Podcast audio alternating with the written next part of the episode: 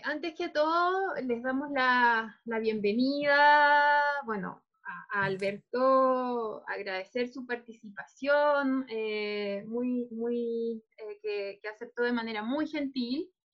para nosotros es súper importante visibilizar estos temas, estos temas regionales.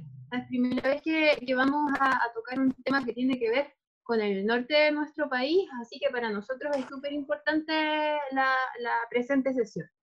Bueno, agradecemos también la participación, el interés de, todos ustedes y em, queremos invitarlos a que revisen nuestra o, se metan ahí a nuestra eh, web redhistoriajoven.cl, en donde van a encontrar algo de información respecto a, la red eh, y también tenemos, eh, estamos en Spotify, YouTube eh, y, redes sociales diversas.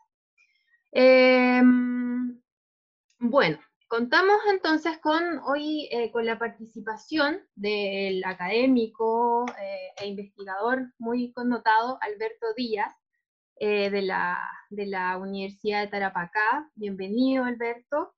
Y en esta oportunidad, él nos va a hablar de uno de sus temas, ¿verdad?, de, interés e investigación, que es la noche larga de la chilenización, aymaras de Estado y violencia política. Antes de darle paso a Alberto, me gustaría, ah, para los que participan por primera vez, me gustaría darles eh, como las instrucciones de, la sesión. No son muy muchas, pero son súper importantes. Bueno, eh, Alberto va, a entregarnos, ¿verdad? Nos va, nos va a dar una charla de unos 30, 40 minutos, que fue lo que conversamos previamente. Y mientras él eh, va nos va dando su charla, ustedes me tienen que, tienen que ir haciendo llegar sus preguntas de manera escrita al chat que está acá en, la plataforma Zoom.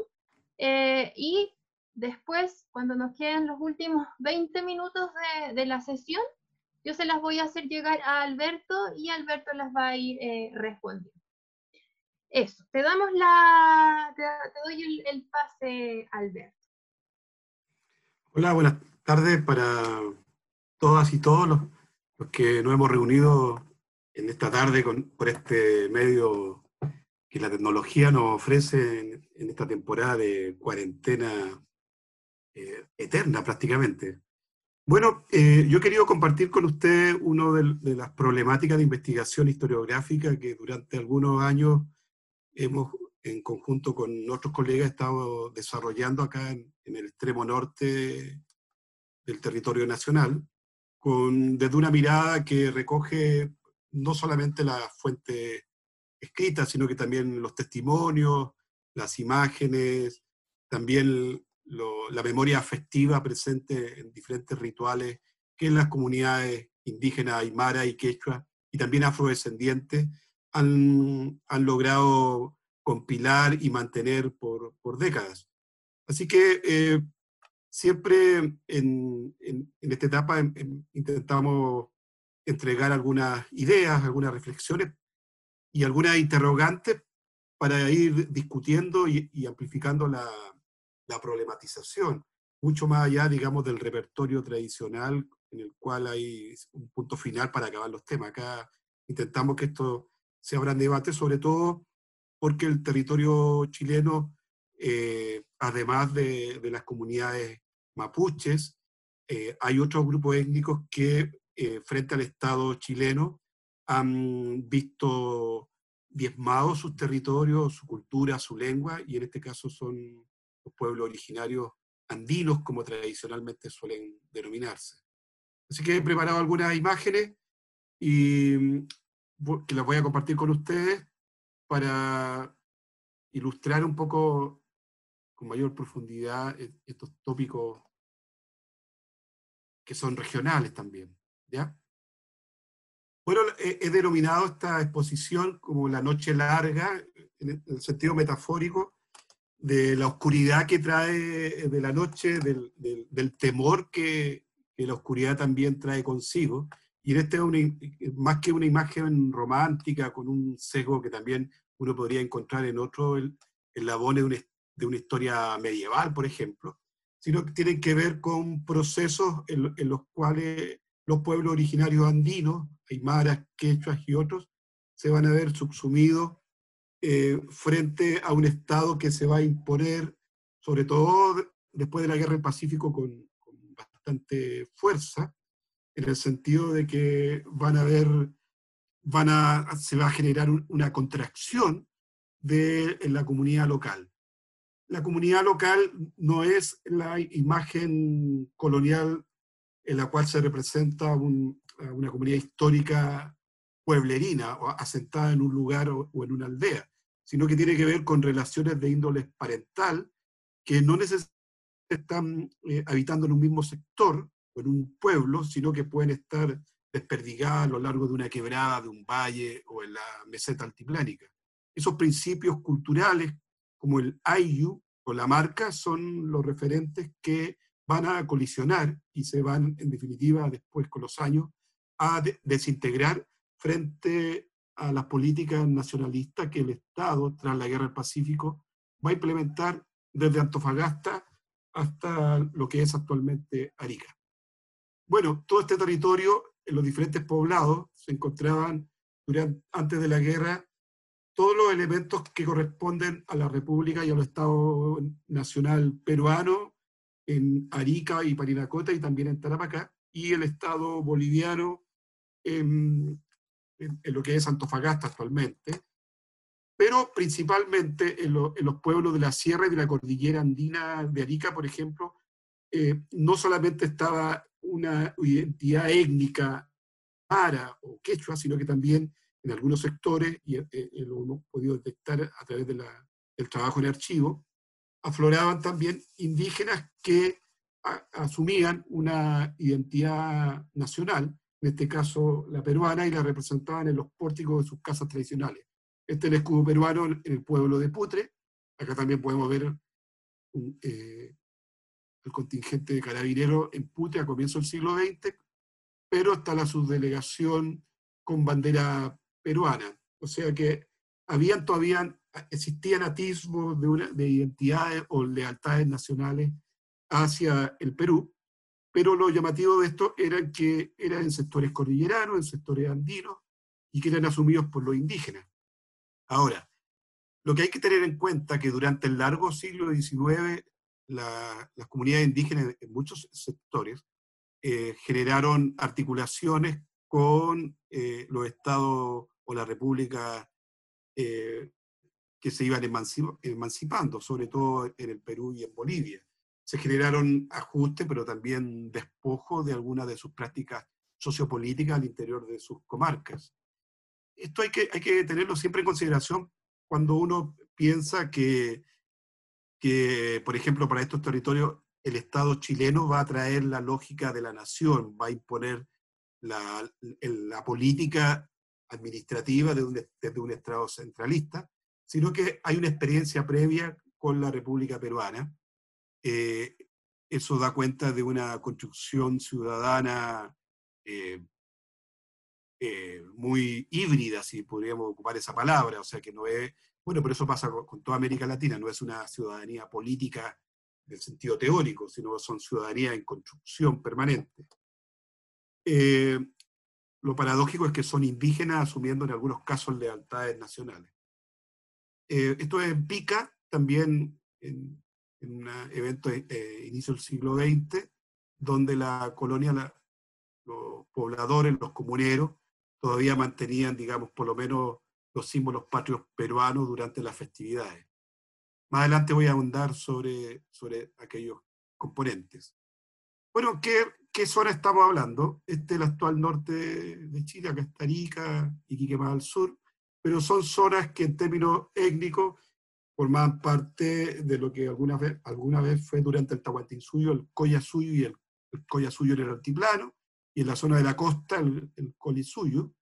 Y todo esto son los diferentes grupos étnicos que era la fisonomía eh, al momento de la llegada de, la invasión hispana. Entonces, no es un solo grupo, son, son territorios multiétnicos que tenían elementos en común como el idioma aymara, o sea, habían lupacas, carangas, pacajes, sobras, quillacas, cuyo idioma que mantenían en común era el aymara, y otros grupos más al norte que hablaban quechua. Ahora, el aymara y el quechua para etnificar o para darle categoría a ciertos grupos son construcciones coloniales, o sea, desde la, con, un poco antes del virrey Toledo de 1570 aproximadamente, son dispositivos que se van a, a, imponer, al igual como el puquina, de acuerdo a los grupos que podían hablar cierta, cierto idioma, el, ya sea el idioma de los incas, que era el quechua, como, se les denominaba,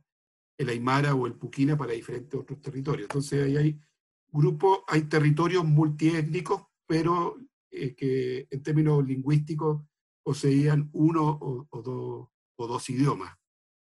Eh, para el área que estamos, esto es Arica, Iquique, y es una zona, una zona perdón, cuyo componente o, grupo medular está ahí, los grupos carangas, que son unidades eh, señoriales altiplánicas que incidían en la zona de precordillera o, sierra, más al norte están los pacajes, acá están los lipes.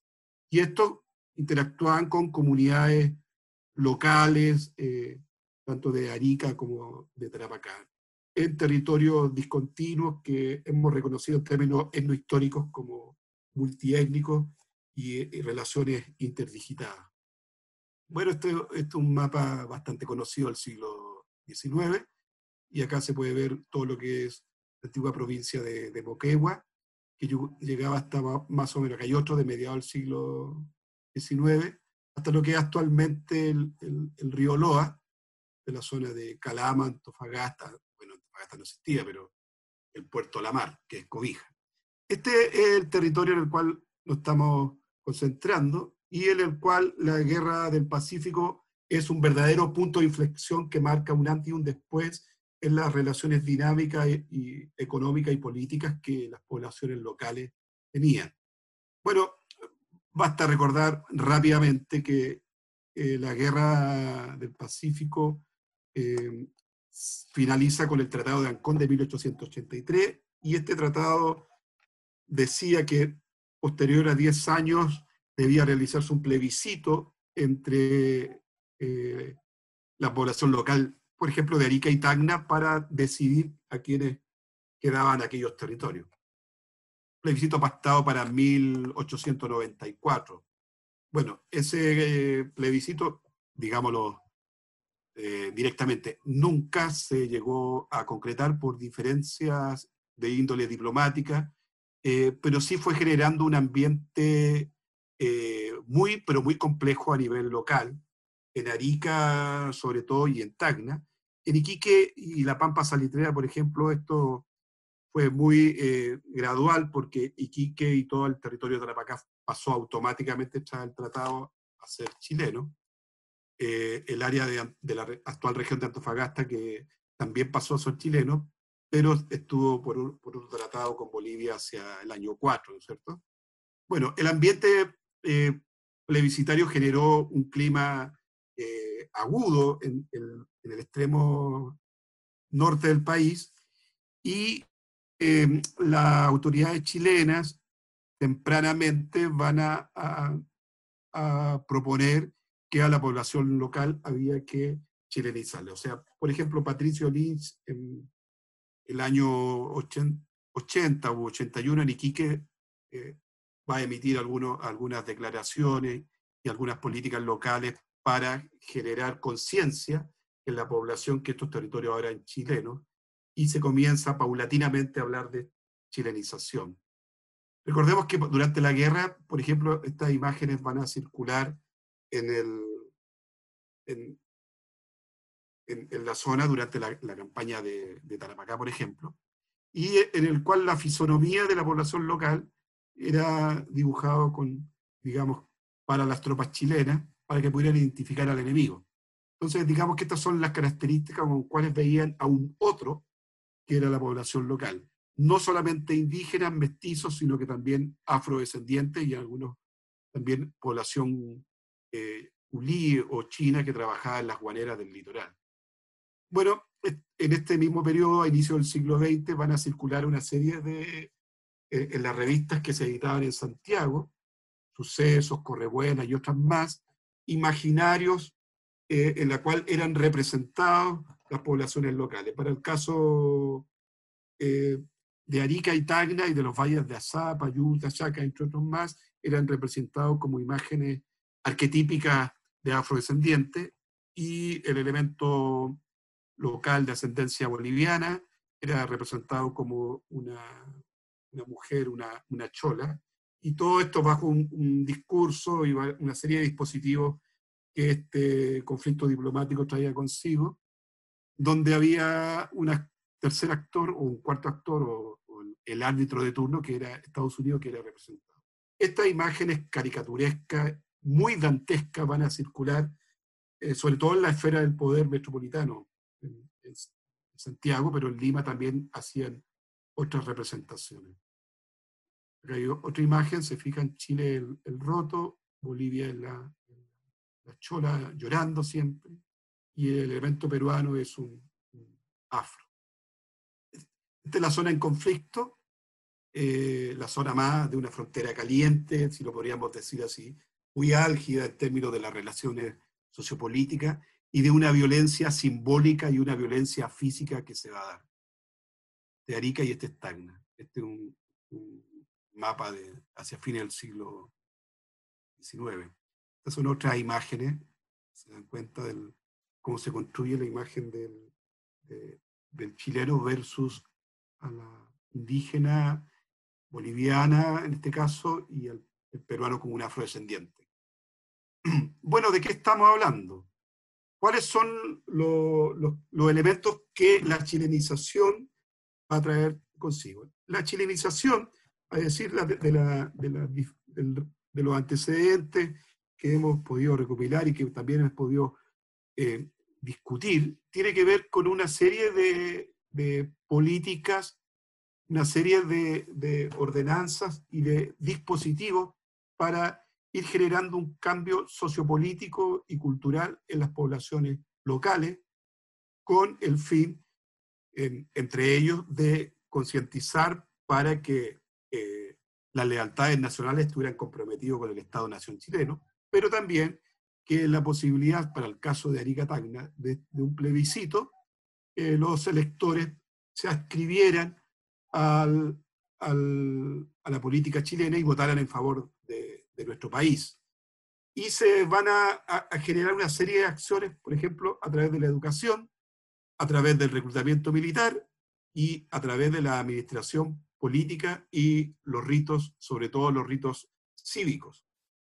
Por ejemplo, la administración, esto es las subdelegaciones rurales, que se habían implementado, en, digamos, a nivel, en, todo el territorio chileno, pero que va a tener una resonancia y una significación diferenciada cuando se aplique a grupos, a pueblos que no formaban parte de lo que para las, para las autoridades, las agencias y los agentes chilenos no formaba parte de su repertorio cultural y de su conocimiento, que en este caso eran comunidades aymaras, cordilleranas, altiplánicas o serranas. Y acá es posible ver cómo se va a redistribuir administrativamente la población. Acá está este caso eh, Putre y otros lugares más, Socoroma, Parinacota, Belén, Tignama, Choquelín. Acá está un grupo de, de aymaras, las mujeres para un sector, los hombres para el otro, porque eso tiene que ver con un principio de dualidad andina, que, eh, eh, en los Andes no, es, no, es, no significa que sea esto lo femenino y lo masculino, tiene que ver con atributos de orden cultural para una serie de, ritos, ¿ya? O sea, son una, lógica de com complementariedad. Eh, eso se llama chachaguarmi, ese léxico aymara. Y acá están las autoridades chilenas y todos los, los, indígenas en la plaza pública de Putre. Este, digamos, es, este es un dato del año 25 antes del plebiscito y lo, lo, lo quería mostrar era que esto es una especie de lo que hoy sería un, una encuesta electoral. En ese momento era un censo, se llamaba censo sentimental.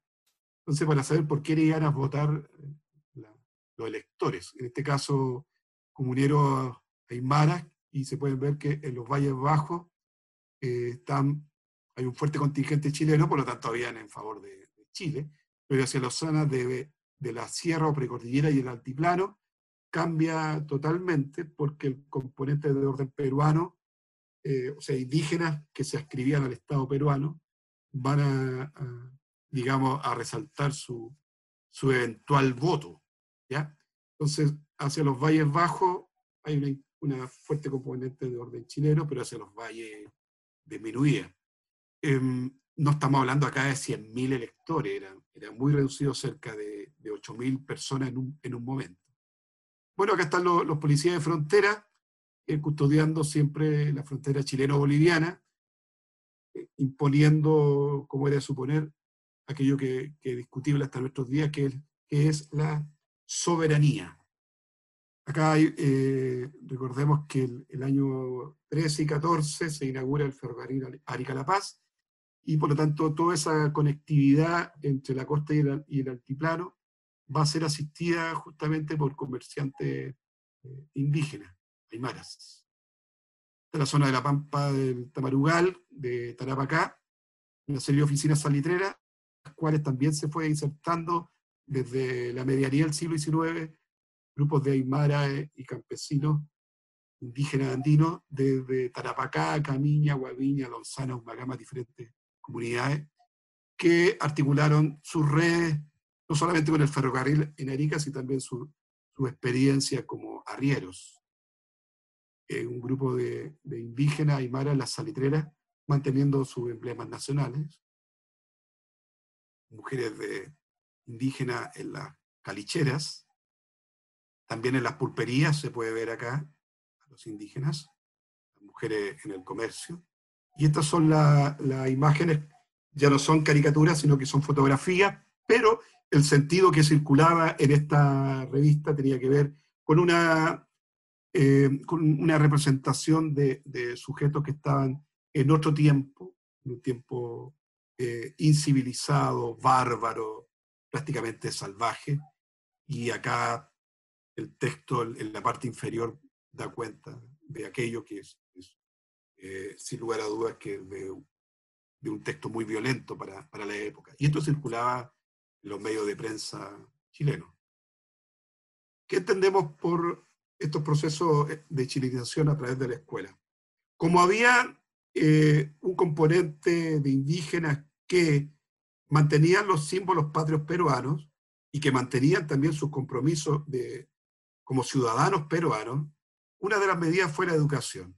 Y, y aquello gravitaba básicamente que de, al, al establecer escuelas en los sectores rurales, desde ahí se iba a poder generar un cambio en la mentalidad de la sociedad y se iba a poder cultivar como un, como un verdadero, eh, una máquina incubadora el nacionalismo o la idea de, de, de la chilenidad en todo su ribete.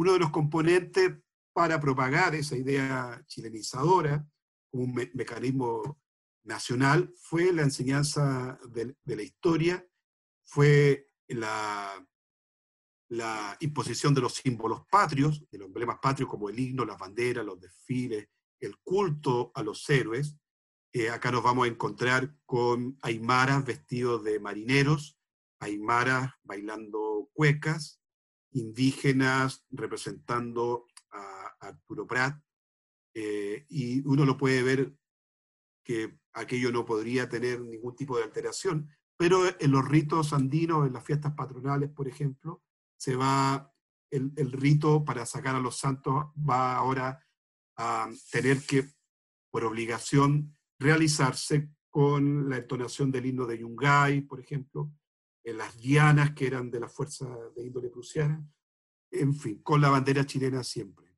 Y esto, la enseñanza en la escuela tenía directamente con el proceso no solamente de alfabetización, sino que al eh, aprender a leer y escribir en, en castellano se va a ir perdiendo la lengua aymara. O sea, de hecho es una imposición directa que se hizo para que se dejara de hablar el aymara aprendiendo el, el español desde la escuela chilena. Acá hay un, una imagen eh, en, La Pampa, pero se destaca atrás eh, eh, los héroes de la Concepción, por ejemplo, y todos están con su elemento, con sus bandas de guerra. Niñas de, una escuela de mamillas que, por ejemplo, los indiecitos que, que sonríen porque no conocen otra vida, creen que el mundo es así, tan malo. Y este es el grupo de mujeres de la escuela de mamillas que la habían traído a, Iquique. Em, acá desfiles a Prat eh, en Iquique con las bandas de bronce. Eh, un grupo de, niños indígenas vestidos de marineros. Esto sucede hasta la actualidad. En Arica, en Iquique, en Alto Hospicio, en Antofagasta, en Calama, todos los domingos, así como la cumbia, todos los domingos ah, hay desfiles en las escuelas todos los días lunes se canta el himno nacional y se preparan los desfiles. La celebración del 21 de mayo a los héroes del combate naval de Quique, el 7 de julio en Arica, con la toma de asalto del Morro. Eh, en fin, forman parte de una serie de, actos cívicos que son reproducidos, estos imaginarios, desde la escuela. Y esto no sucede ahora, sino que sucede desde fines del siglo XIX en todas las escuelas urbanas y rurales. ¿Cuáles son las repercusiones en los poblados indígenas? Son preguntas que hay que ver. Bueno, acá algunos datos, ¿no? Que circulaban el 21 de mayo. El organismo de Prat grabó más intensamente en la frente de la patria que el sagrado lema de nuestros abuelos, vencer o morir. Ese día saludamos desde lejos a ese bello jirón tricolor que flameaba en la cima del morro. Esto es en Arica. Acá podemos ver eh, un grupo de aymaras en, la oficina salitrera de Guara, que construyeron en un carro alegórico muy típico de, las festividades andinas y de los carnavales, con calaminas, qué sé yo, la imagen de la Esmeralda, en un desfile eh, a la gloria de la fuerza, en este caso del, del 21 de mayo uno podría pensar, claro, el Estado vencedor, es lógico pensar que todos los símbolos patrios deben propagarse en, todo el territorio, eh, más que obvio. Eh, pero acá estamos hablando de que también estos territorios hay otros grupos, eh, que en este caso son herederos de una tradición peruana, sin lugar a dudas, pero también son aymaras, son quechuas, eh, cuáles son las disonancias que se van a dar al interior de sus comunidades, sobre todo cuando los cultos, los ritos, los elementos simbólicos, las creencias van a, ser erradicadas producto de la imposición forzada a través de estos dispositivos eh, chilenizadores. Esto al interior de un templo andino, en el altiplano, cerca de Colchane, en la frontera con Bolivia, y eh, se pinta acá eh, la hora en que se hundió la Esmeralda, ¿no? Se pinta. Otro detalle del combate del Pacífico. Son hechos por, la, por los mismos comuneros, pero en los cuales hay una, hay un, hay un, hay una fuerza que se ha que se ha impuesto y que se va a graficar no solamente en los espacios como la escuela, sino que también en los templos andinos, al lado de una hornacina tradicional de la arquitectura andina, estos emblemas de guerra. Voy a adelantarme un poco, pero acá hay unos documentos en los cuales la escuela actúa también como, como una máquina incubadora del nacionalismo. Eh, están los ritos andinos con banderas chilenas. En, otro, momento hemos hablado de la, de la ceremonia chilenizadora. Bueno, rápidamente, eh, otro de los mecanismos chilenizadores fue el reclutamiento militar. Hay que, en, esto, en este caso hay que, hay que ser preciso, la ley de recluta y reemplazo en Chile es del año 900 y responde al proceso de prusianización eh, que a partir de 1886, con la contratación de algunos oficiales prusianos, se va a hacer una reingeniería de la, fuerzas castrenses chilenas y uno de los dispositivos fue cambiar toda la estructura, separar los oficiales de las clases y además generar un proceso sistemático de reclutamiento militar que hay que recordar que hasta la guerra del Pacífico eran, era, no, era, no existía con una misma formalidad y con un mismo ímpetu de parte del Estado. A partir de este momento cambia la, estructura y la orgánica de las Fuerzas Armadas, sobre todo en el Ejército y la Marina, y esto va a generar que eh, a partir de la ley de reclutas que se va a realizar desde Tacna por el norte hasta el extremo austral del territorio nacional, que todos los, los varones tengan que realizar sí o sí el servicio, el servicio militar. Eh, en algunos casos, no solamente en el norte, sino que en varias regiones del país, eh, eh, el contingente no quería participar y eran perseguidos. las tropas de carabineros o, guardias o policías militares los perseguían. Bueno, se va a dar un, sistema de vida al interior de los batallones que van a incidir obviamente con el establecimiento de muchos regimientos, muchos regimientos en la zona norte del país como un lugar geopolítico.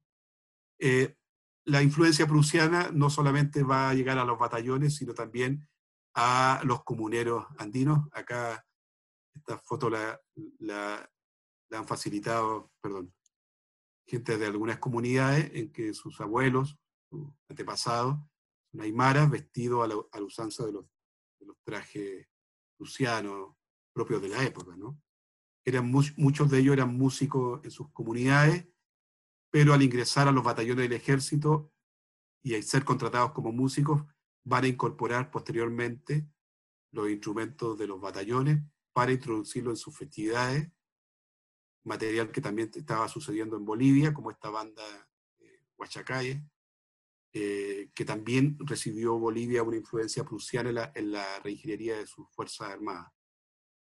Eh, bueno, acá también un, eh, un grupo de, de Pampino en la costa.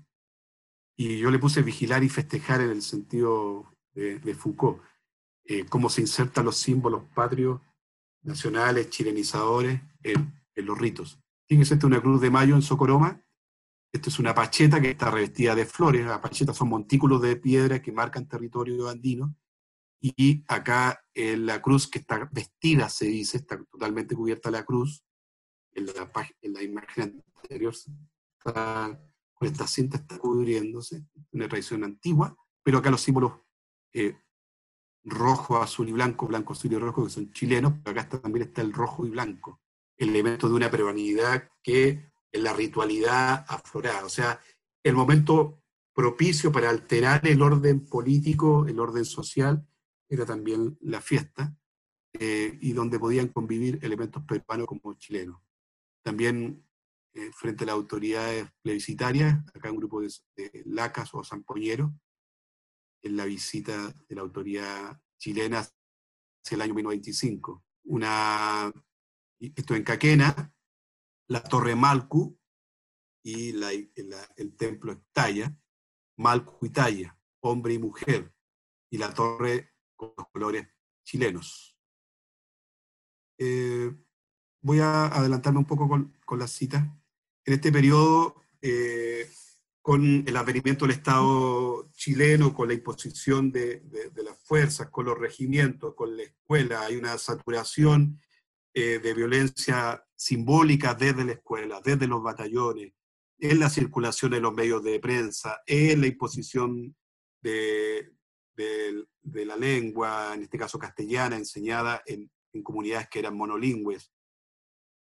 Pero también hay una, violencia de orden político y una violencia física eh, a través de algunas agencias que quizás podríamos denominar tal vez como paramilitares, porque no estaban directamente, que no respondían directamente a, la administración estatal, pero era conformada por políticos eh, chilenos de Arica o Tacna o Tarapacá, por algunas autoridades eh, y también por militares y eran las ligas patrióticas. Ellos marcaban las casas con alquitrán, con una cruz de alquitrán, para todo aquel que fuera eh, peruano, tenía 24 horas para abandonar el territorio, eh, o si no, se dejaban caer en sus casas en las noches, eh, los golpeaban, eh, los maltrataban, violaban en algunos casos a las mujeres, y también hubo muchos casos de muerte. Cada otra imagen con la cruz de alquitrán, las marcadas por las ligas patrióticas, que en algunos casos también se ha mencionado, algunos autores han dicho que eh, uno podría hacer la, homologación con, el Ku Klux Klan. Resulta que todos los, peruanos a los cuales eran las casas también eran afrodescendientes, eran, con el permiso de usted, eran eh, de piel oscura, negros, descendientes de los clavos negros, por lo tanto la piel, en este caso, te delataba tu, si así lo podríamos decir, y esto lo he hablado con los afrodescendientes, te delataba tu peruanidad. Eh, y si eras morenito, eras indígena, eras indio, eras boliviano. Por lo tanto, te perseguían, te maltrataban, en algunos casos incluso hasta la muerte. Eso también podría ser un racismo. Eh, acá hay algunos datos, lo voy a pasar, eh, para llegar a esta persona. Don Modesto era un plebiscitario irreductible. Él fue en el año 25 aproximadamente fue exiliado antes del plebiscito a, no, son los exilios que nosotros conocemos, pero tuvo que, en la comisión plebiscitaria tuvo que ah, irse, huir a Bolivia, ¿ya? Lo que sucedió es que, acá lo tenemos el, el relato de los testimonios, es que su hijo, Julio Mena Corró, que era la quita, en una noche de ensayo en el pueblo de Tignama, algunos zampoñeros vieron su figura desvanecerse o desaparecer en las oscuras calles del poblado, cuando ya la medianoche se acercaba. Celestina, su madre, nunca escuchó venir a, Julio. Al amanecer ella y otros vecinos lo buscaron por la sede social, por la casa de los músicos, por las chacras y acequias, por los senderos sinuosos que conducen a Saxamar. Pero nadie encontró a Julio nos comentaron que tiempo después, tras buscar a Tiburcio Ape, otra, otro vecino aymara de, de Ignama, esposa María Obando, eh, lo buscó por varios lugares y encontró en las cuevas del Cerro Margarita el cuerpo mutilado de Julio, el hijo, del hijo de Don Modesto. Se susurraba por toda la comarca que los policías del retén lo habían golpeado y, en un callejón y torturado como venganza en contra de su padre Modesto, el cual había ido a Bolivia, eh, por mantener su oposición a las acciones de los agentes chilenos en la precordillera ariqueña. Al igual que con Tiburcio, los, carabineros se habían ensañado con Julio, destrozando su semblante hasta causarle la muerte. Su rostro, ya ausente de su cuerpo, cubierto con piedra andina, mostraba las huellas de la violencia política y la xenofobia en la altura. Julio tenía 18 años en esa noche larga de la chilenización. Eh, lo habían desmembrado, le habían cortado la cabeza y esos son testimonios de, de, acciones ejercidas en este caso por agentes de, del Estado chilenizador en la precordillera andina de, Arica. Acá está la, la animita de Julio Mena, que murió en este periodo álgido de la chilenización hacia el año 1925, eh, y que son episodios, eh, son crueles, son violentos, son extremos, pero da cuenta de que hay diferentes atisbos de estos elementos que reconocemos como la chilenización. Y este otro caso, para cerrar, el de Antonio Moyo, nosotros hemos publicado una serie de artículos sobre eh, Antonio, de, este era, un señor, un principal de Putre bajo la categoría colonial, principal personaje influyente. Él hacia el año 1901, con rifle en mano, se agarró a en el sentido coloquial, a balazos con, la policía de frontera en Putre y, en, los, los, cerros cercanos. Eh, hubieron varios muertos en ambos bandos. Eh, se comunicaban en Aymara, ellos en contra de, la autoridad chilena, contra la represión que habían eh, experimentado, y fue apresado muchas veces Antonio Moyo, muchas veces también se huyó a Bolivia, y hacia el año, a inicio del año 26, eh, producto de su retorno para el plebiscito, bueno, acá podemos ver que ha muerto en Putre don Antonio Moyo, ciudadano peruano que fue perseguido tenazmente por los adversarios. Acá está el detalle, esto apareció en los medios de prensa, tanto peruano como chileno, porque Antonio Moyo era un comunero aymara eh, que tenía mucha incidencia en toda la precordillera y, el altiplano, y, fue muerto a culatazos por, o sea, fue agredido a culatazos por carabineros, y debido a los golpes después va a fallecer. Eh, son acciones crueles eh, que se ensañaron con, con los aymaras. Son muchos más casos, muchos más casos, solamente estoy mostrando algunos, que la chilenización a través de la escuela, a través del reclutamiento militar, a través de la política administrativa, a través de la imposición de los empleados, pero a través también de una violencia física, va, fue, generando un, fue generando una transformación en la sociedad andina regional que incidió entre los aymaras, pero también entre la población eh, afrodescendiente, tal como se puede ver, eh, eh, digamos que esta imagen sintetiza en, términos simbólicos,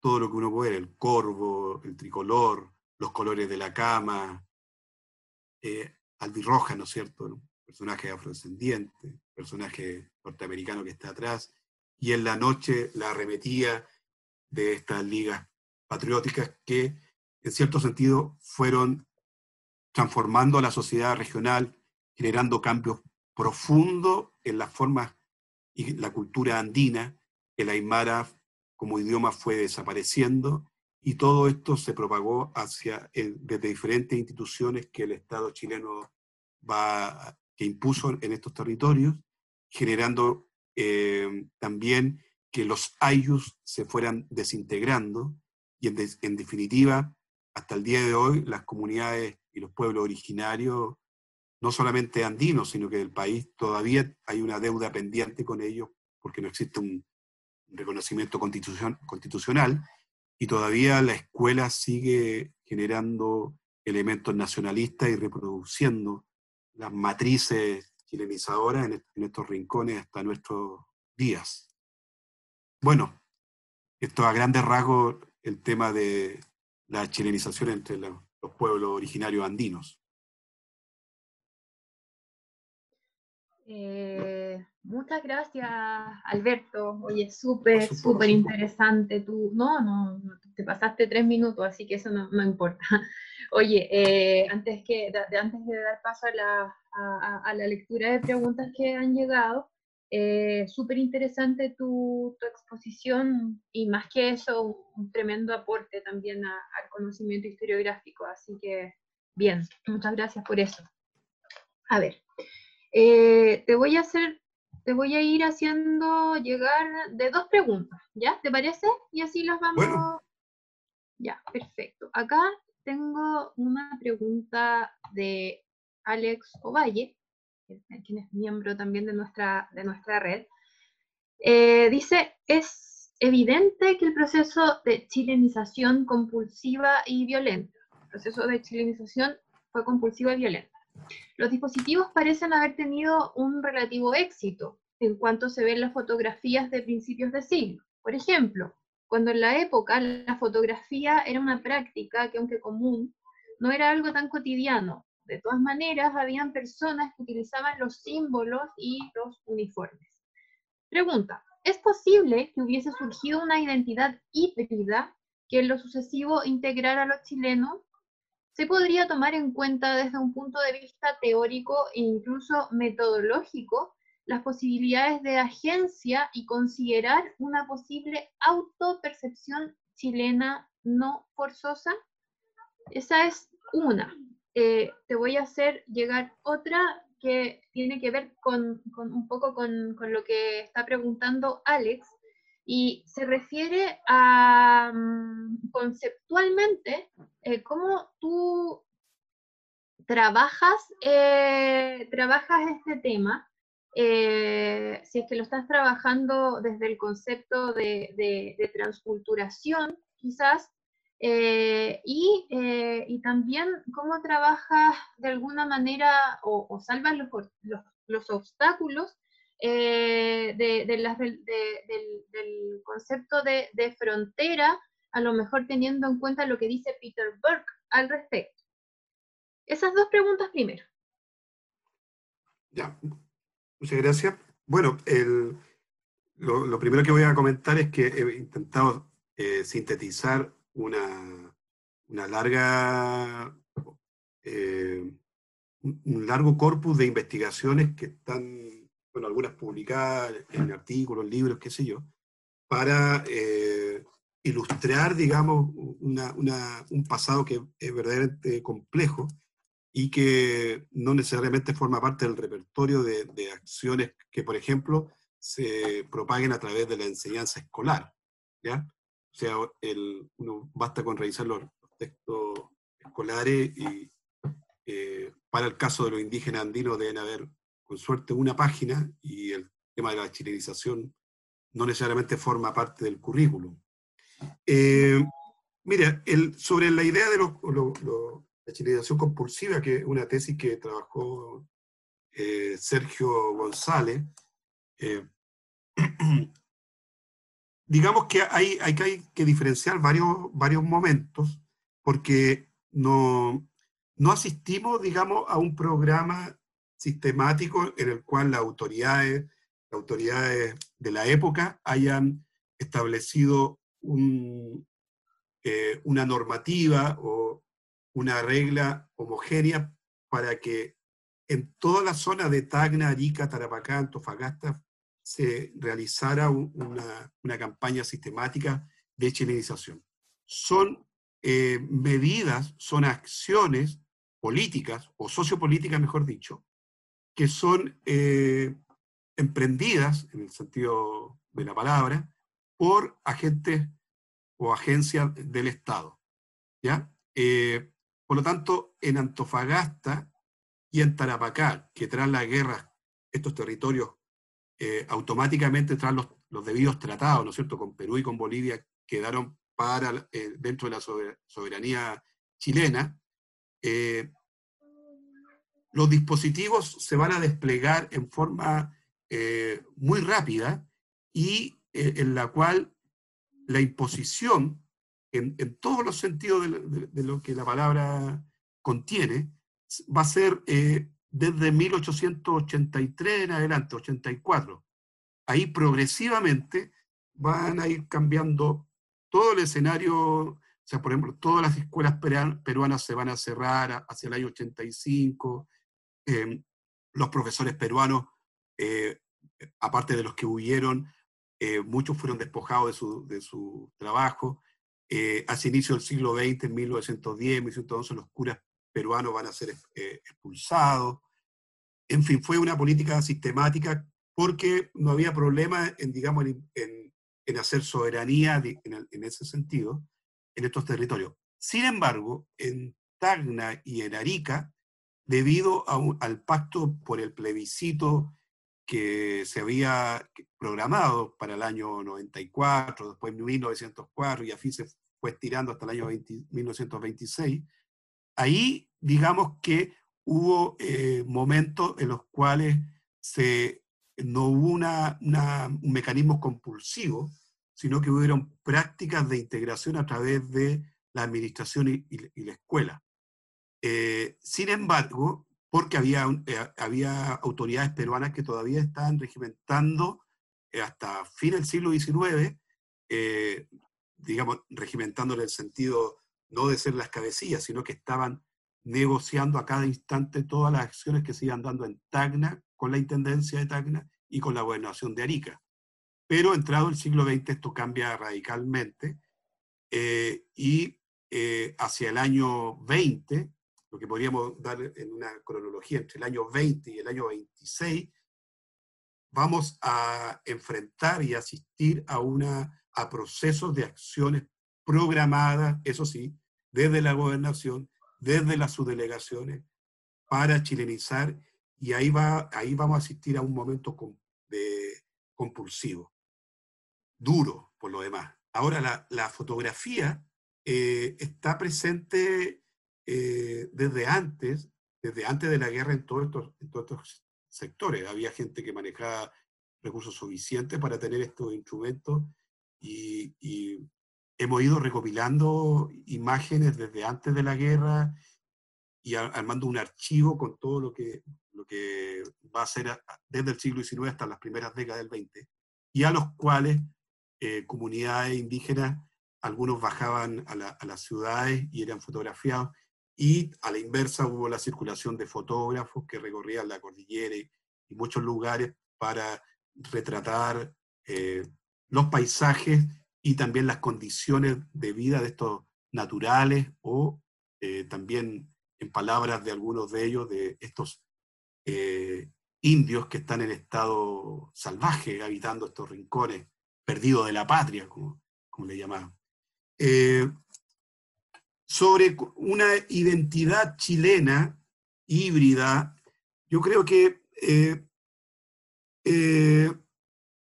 no, porque acá la, teoría de la agencia, como hemos dicho en algunos de, los artículos, acá algunas comunidades van a ocupar, van a agenciar, van a, generar eh, prácticas al interior de los dispositivos chilenos, van a agenciar algunas políticas. Por ejemplo, en el repertorio ritual de las fiestas patronales o de santuario, van a incorporar el himno patrio, el himno de Yungay, las marchas, las vianas, el emblema chileno, van a incorporar a la Virgen del Carmen, patrona del ejército, pero van a ir dando van esas instancias de negociación en el rito la van, la, eh, van a agenciar en, el sentido fino de la palabra, con, eh, también con un repertorio de sus, sus propias creencias.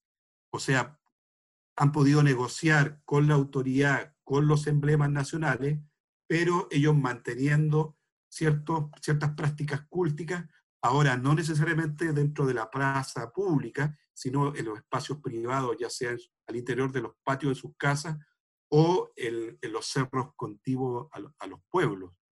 Eh, y eso permitió que no fueran reprimidas o en algunos casos erradicadas. Habían prácticas de algunos sacerdotes en la, cordillera que eran eh, similares en su, a nivel discursivo a lo que a las campañas de extirpación de idolatría de inicio del siglo XVII. Eh, y eran prácticamente eran sacerdotes chilenos que llegaban a la precordillera o al altiplano y veían ritos, sacrificios de, de, de a través de la vilancha, y para ellos era un paisaje horrendo de un tiempo muy antiguo, por lo tanto tenían que civilizar, erradicar. Entonces hay, una chilenidad en el sentido de la acción que se va a construir acá, pero la imposición, sin lugar a dudas, de los emblemas patrios, la imposición del nacionalismo, eh, fue muy potente. Es tanto así que en la frontera, por ejemplo, con Bolivia, con Perú, muchas comunidades aymaras chilenas, por ejemplo, eh, van a ser los que van a, hacia el año 30 o hacia el año 40, 1940 sobre todo, los que van a hacer custodio de esa frontera. Eh, ellos eh, levantando los hitos eh, fronterizos. o sea, va a ser, digamos que en ese sentido, la, la lógica de una chilenización va a ser exitosa porque lo, algunos, no todos, no todos, algunos indígenas van a asumir ese compromiso con, con el Estado chileno. Hubo otros que mantuvieron su, mantuvieron su inclinación hacia el Perú, por ejemplo, eh, pero lo uno y lo otro va a generar, sin lugar a duda, cambios al interior de, las comunidades. ¿Cómo enfrentar esto metodológicamente a propósito de la, de la, segunda, de la segunda pregunta y cómo verlo, ver el tema de, del levantamiento de frontera? Em, mira, esto eh, voy a, voy a, para, si hay estudiantes, sobre todo para, para entender que el, también en, la historia tiene que ver con la búsqueda de materiales, materiales nuevos, no solamente documentos, sino que imágenes, caricaturas, fotografías, empezar a leer, a leer con ojos de investigador o investigadora los ritos, el despliegue de las ceremonias, los cánticos, la circulación de emblemas, eh, los, idiomas locales, en, fin. Eh, fíjense que eh, deben recordar que con, tras el golpe de Estado y, tras la, la imposición, o, tras la, perdón, el cambio administrativo en, regional en Chile del año 1975, ya en dictadura, el, uno de, los de, los cambios fue los municipios, ¿se recuerdan? Y las antiguas subdelegaciones rurales que estaban en todo Chile, ojo, estaban en todo Chile, y los, las subdelegaciones tenían dentro de sus cargos los jueces de letras y los inspectores distritales, en todo Chile. Eh, y esto funcionó hasta la década del 70, ¿ya? por lo menos para el caso del, del norte chileno. Eh, los jueces de letras mantenían archivos propios para resolver temas de, o problemáticas que surgían en, las aldeas o caseríos, y ellos lo resolvían en primera instancia. Y ellos fueron guardando esos archivos. En las subdelegaciones rurales también mantenían esos archivos. Los inspectores de distrito también mantenían esos archivos. Cuando se da la ley de municipios, eh, en la década del 70 con la regionalización, etcétera, y van a ir paulatinamente cambiando las subdelegaciones por municipalidades, eh, esos materiales no todos fueron entregados a los municipios que van a, en los 80 van a surgir, por ejemplo, en Putre, en Colchanes, qué sé yo. Eh, esos materiales quedaron en algunos casos con las, eh, las propias familias indígenas. y otros, por ejemplo, en 1980 el municipio de Putre encontró todos estos papeles viejos de la subdelegación y como eran papeles viejos, qué mejor que botarlo a la basura. En los tambores de la basura, ahí lo encontraron un par de colegas eh, que realizaban su práctica de profesores rurales y pensaron que estos materiales podían servir para el futuro. Bueno, eso que quiero decir, que ese repertorio de datos, que hasta hace unos 10 años atrás empezamos a, a indagar, a explorar, a pesquisar y a, confrontar esas fuentes eh, que si bien eran oficiales, pero estaban en contexto de territorio indígena, a leerlas con otros materiales que encontrábamos del Archivo Nacional o en otro repositorio.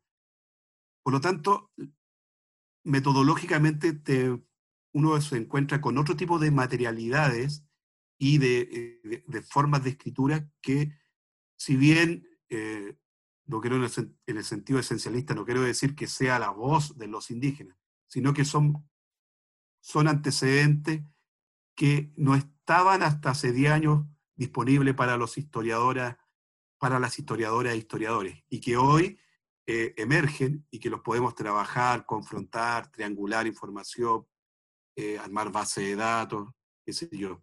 Y ahí empezamos a discutir cómo se fueron levantando estas fronteras em, más allá de, la lógica de una frontera diplomática, fronteras eh, culturales también, pero que, a mi juicio eh, em, nos volvemos a enfrentar a otro problema metodológico. uno puede ver en la literatura chilena que los estudios se inician desde un nacionalismo metodológico. Hay un nacionalismo metodológico Nuestros estudios son de las fronteras, cualquiera, con Argentina, con Bolivia, con Perú, hacia adentro. Y nos olvidamos, por ejemplo, para el caso del norte, que las relaciones comunales o comunitarias son septentrionales o son verticales y las personas cruzaban las fronteras como hasta nuestros días y que independiente que estén estos murallones diplomáticos, las articulaciones son aquí y allá. Por lo tanto, lo que se está pasando en los altos de Arica eh, son comunidades que tienen fuertes vínculos en el pasado y hasta en nuestros días con lo que pasa en los altos de, Tacna, que quedaron separadas por estas fronteras, pero que hay un universo de posibilidades. Pasa lo mismo, creo yo, cuando uno sesga eh, eh, para el siglo XVIII, ponte tú, lo que pasa con Mendoza, cuando Mendoza era, pertenecía a, la, gobernación o a la capitanía de, Santiago, qué sé yo. Eh, pero uno eh, instala la frontera automática. Entonces ahí, ahí hay una, hay, yo creo que hay formas para discutir cómo estamos también levantando nuestras metodologías y a veces eh, estas barreras fronterizas nos hacen, nos generan trabas en el corpus de datos y el, cómo enfrentamos metodológicamente, o mejor dicho, cómo generamos una estrategia de orden metodológica con los datos. ¿Qué estamos haciendo nosotros? Es investigar qué pasa en, en lo alto de Tacna y en el altiplano boliviano y cuáles son las relaciones en el pasado buscando esos archivos que pueden estar y que algunos hemos encontrado en, las mismas familias, en las mismas comunidades. Gracias, Alberto. Oye, estamos justo en, la hora de, término de, la sesión, así que voy, de todas maneras, igual respondiste como que muchas de las preguntas que nos habían formulado en, en tu tan extensa y completa respuesta, ¿verdad? Eh, pero me gustaría plantear, porque en el fondo creo que acá el punto en común que de las preguntas que no, nos han llegado tienen que ver con la chilenización. Creo que, que, es el, concepto más importante, ¿verdad? Entonces, eh, de alguna manera me gustaría como sintetizar las preguntas que han llegado. Em, te voy a pedir, sí, como, como a lo mejor eh, que, que, no te extiendas tanto en la respuesta. Vale, vale, vale. Es que... Estamos juntos. Pero, eh, no, sí, sí se entiende, sí. Igual, yo soy súper buena para hablar y cuando me preguntan algo puedo estar horas. Oye, eh, mira, acá Vicente González está preguntando sobre un poco si la chilenización podría haber sido más exitosa en, en la ciudad o a lo mejor en los grandes, en los grandes pueblos, ya eh, existió, dice, una tensión o conflicto entre los sectores bajos con el altiplano, a él le gustaría saber eso. Eh, y eh, pregunta si existía alguna restricción ante el uso de la ropa por parte de los eh, indígenas, pensando que le llama la atención la vestimenta de Antonio Moyo, un traje occidental usado por autoridades y agentes de, chilenización, nuevamente está el concepto de chilenización ahí. Eh, Paula Olmos pregunta que si, como, como llevando el tema a la actualidad, si es posible que hoy en día se mantenga a lo mejor algo de esa identidad aymara o también pensándolo en términos generales de cualquier etnia, de forma pura, considerando que aún hay presencia indígena en Chile y Hugo Harvey pregunta cuáles fueron eh, conceptuales, eh, si es que cuáles fueron esas bases teóricas o doctrinarias o a lo mejor conceptuales del proceso de, chilenización, a lo mejor planteando la, la, pregunta desde que si fueron intuitivas o a lo mejor fueron parte de un plan?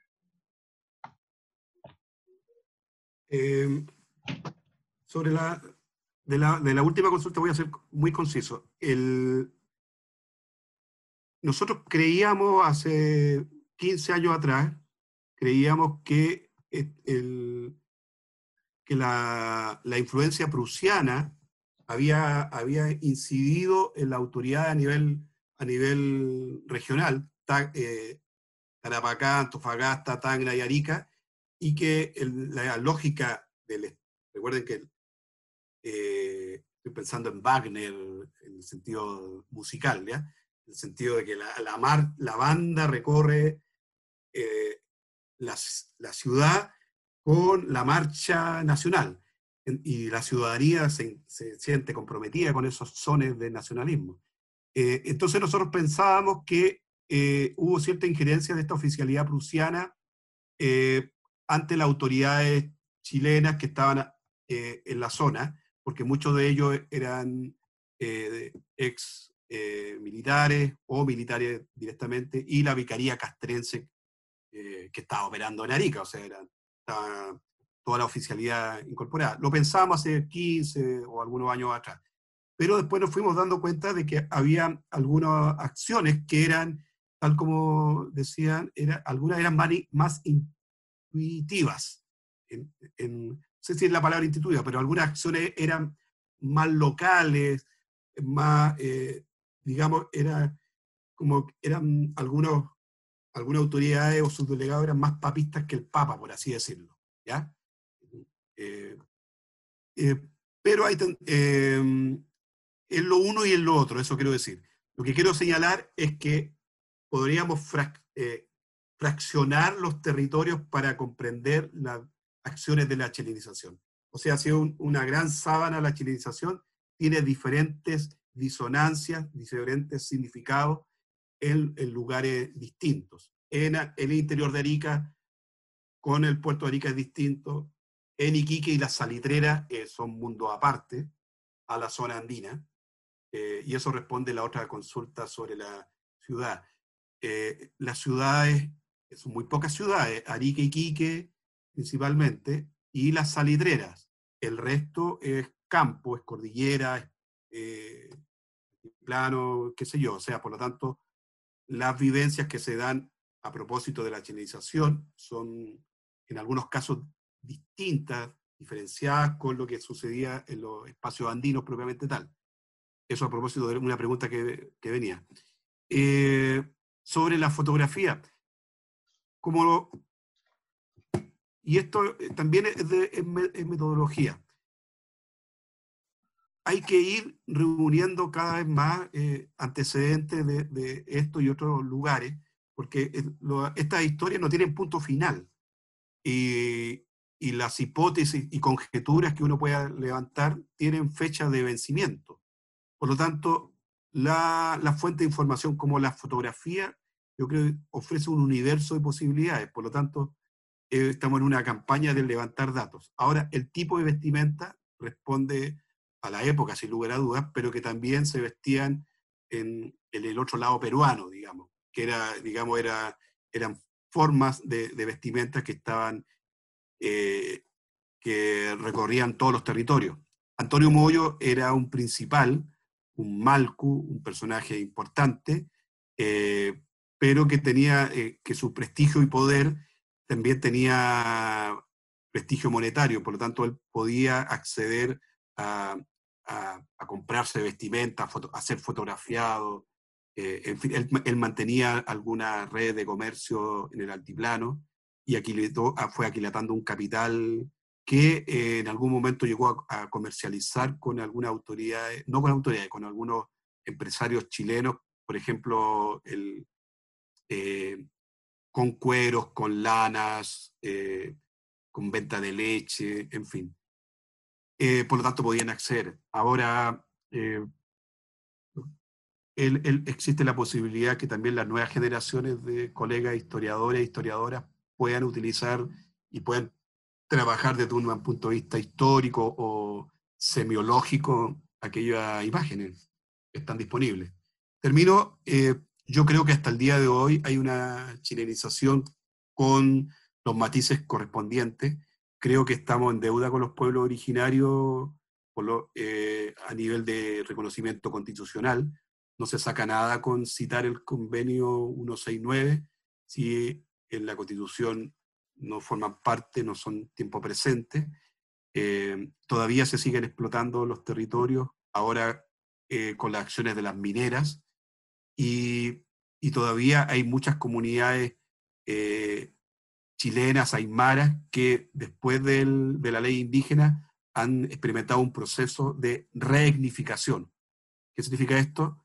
De que han empezado a construir una nueva identidad aymara eh, con elementos que han incorporado, por ejemplo, desde Bolivia, con elementos de la música eh, folclórica en, algunos casos, y han ido construyendo, eh, en algunos casos idealizadamente, una comunidad aymara, pero también con, una, con respuestas también de índole política, que, lo, que, lo, que se diferencia con el caso mapuche, por ejemplo, que tiene que ver con otro repertorio por lo menos para el caso Aymar y Quechua, tiene que ver con un repertorio de una identidad que se le reconozca, eh, más allá del, territorio propiamente tal, porque los Aymaras, bajo la lógica del Ayu, no tenían estos grandes paños territoriales, sino eran marcas o territorios discontinuos esparcidos en, diferentes zonas.